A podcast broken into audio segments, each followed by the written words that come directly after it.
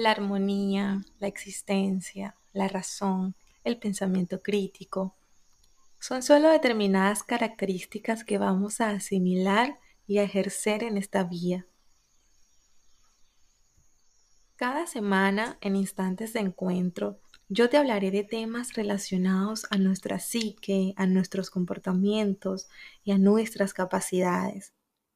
Desde esa parte fundamental de la vida, como lo es la niñez, o la infancia, como le quieras llamar, hasta entender presentes realidades.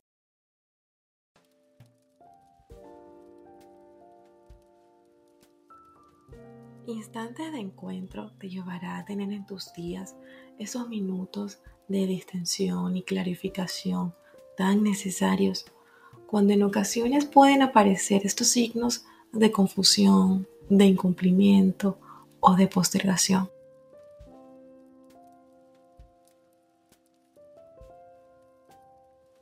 Autoapreciación o autodescontento. Sí, más o menos de esto estaríamos hablando el día de hoy.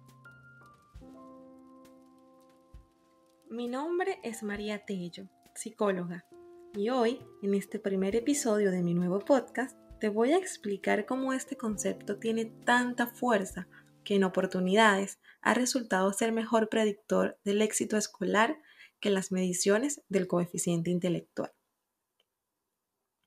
Bienvenido, bienvenida a este espacio lleno de amor y servicio. Prepárate un té, un jugo, lo que prefieras.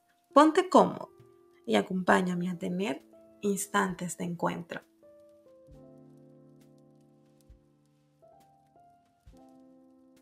Ok, ok. Aún no lo puedo creer. Me decidí y lo hice. Tengo un podcast. No sé cómo llegaste aquí, quizás porque me conoces o quizás por recomendaciones. Por el motivo que sea, gracias y disfruta.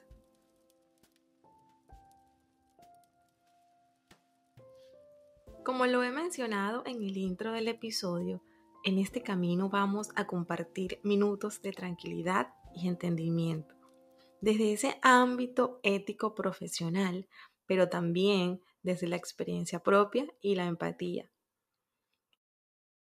Intentaré aportar a tu vida herramientas claves, positivismo y, por qué no, alegría. No soy maestra absoluta, pero sí interesada en muchas, muchas realidades. Y es por esto que sé y estoy completamente segura será un recorrido donde aprenderemos ambas partes. Para entrar ya en el tema, quiero hacerte una pregunta. ¿Cómo describes tu percepción de sí mismo? Me considero una persona persistente, soñadora, enfocada, algo impulsiva y arriesgada, pero considero que son características de una persona valiente. Para amigos y familiares soy una persona de confianza y excelente oyente. Soy bastante sociable y alegre. Intento ser fiel a mí misma, mis valores y creencias. Considero que no hay más valioso que la lealtad y más importante que se leal a uno mismo. Soy bastante emocional y voluble. Me cuesta controlar mis emociones. Por eso me estoy enfocando en mi bienestar emocional. Bueno, en cuanto al definirme a mí misma, yo diría que para poder crear este concepto pues me ha tomado bastante tiempo y aún así diría que no es un concepto permanente, ya que eh, a medida que ha pasado el tiempo, hay características que yo le agrego a este concepto de mí misma y hay características que elimino. Y considero que va a seguir siendo así a medida que yo crezca, que viva experiencia. Pero lo que podría decir en la actualidad es que una de las características que más me define es ser resiliente. Como estaba mencionando, hay cosas que agregaba o quitaba, y esta es una de las cosas que he agregado, porque anteriormente yo no notaba esto, pero desde hace un año para acá he tenido situaciones fuertes en mi vida que me hizo darme cuenta de que sí lo soy, que a pesar de las adversidades sigo adelante eh, y busco mejorar lo más que se pueda. Otra de las características que me definen sería ser una persona inteligente, ser una persona empática, ser una persona amable, ser una persona respetuosa, Y también como debilidades o características negativas diría que soy una persona que tiende a procrastinar, que soy una persona impuntual, pero día a día trato de trabajar en esto y también aceptando de que no todo puede ser bueno o que no todo es positivo, que también tenemos nuestras debilidades y hay que afrontarlas. Para poder darme cuenta de quién soy, diría que es desde mi adultez que pude decir, mira, yo tengo esto, esto no lo tengo, esto sí me puede definir, esto no, porque cuando estaba en una etapa de adolescencia, sí, las opiniones de los demás eran las que yo iba a tomar para mi, definición, pero actualmente digo que no, que la madurez o las experiencias o las situaciones que se me han presentado me hace darme cuenta que solamente le presto atención a mis opiniones.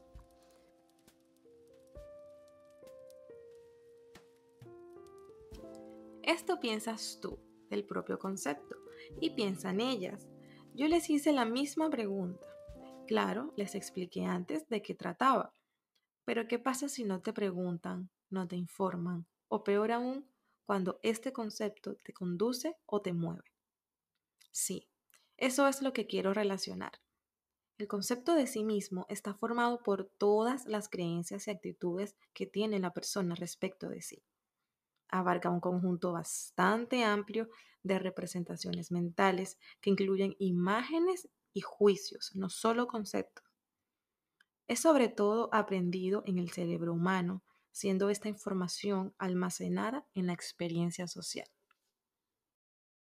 Es decir, depende de nuestra propia visión, de las relaciones que experimentamos, de los juicios y opiniones del entorno. Fundamentalmente, de esos seres de vínculo directo, madre y padre. Sin embargo, aunado a esto, quiero compartirles que respecto a la influencia y cambio del autoconcepto, Schwager y Schoenemann en 1979 sostienen que existe poca evidencia acerca de los efectos que a largo plazo tienen los juicios de los otros sobre la autoevaluación. Porque parece que los efectos de los otros sobre cómo uno se percibe y valora depende tanto del nivel de atracción que el sujeto sienta hacia ellos como de la certeza que tengan de su autoconcepto ya formado. Además, las características del evaluador, como el atractivo, el poder, la autoridad y la importancia, son significativas en la determinación del grado en que la información de los demás es aceptada y valorada por el sujeto. Con todo esto, ellos quieren decir que a veces incluso es más importante quién proporciona la evaluación que el contenido de la misma. De verdad que esto último quizás tiene una ventaja, pero también tenemos que tener presente que no todos los individuos tienen la capacidad de selección y de decidir qué opinión entra a su cerebro y cuál opinión desecha para seguir y continuar con su vida o proceso de formación personal. Desde el punto de vista profesional, pero también como persona, les quiero comentar algo.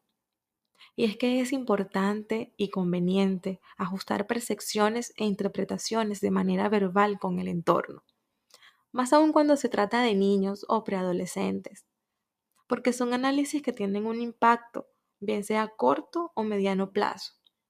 Y comento esto específicamente a los padres y a los hermanos, pues para los niños estos son las figuras con más poder y relevancia en esta etapa de vida.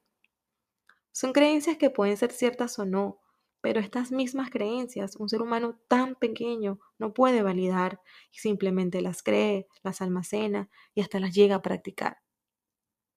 Por supuesto, dichas presunciones también pueden ser positivas, ¿por qué no? Y muchas veces tener resultados favorables. Por ejemplo, cuando en la familia hay características de solidaridad y además le crean ese principio de bondad al individuo o al niño, esto puede tener una huella y a largo plazo el niño puede decidir apoyar a otros que están en necesidades, motivado por su autoconcepto positivo, porque se sienten capaces y aunque parezca una pequeña ayuda, para quien la recibe puede resultar un gesto grandioso. Y ahora te pregunto de nuevo, ¿Cómo te percibes tú? ¿Qué ofreces a los demás en calidad de opinión? Y por último, en caso de ser padre o hermano, cómo son tus expresiones hacia los más pequeños.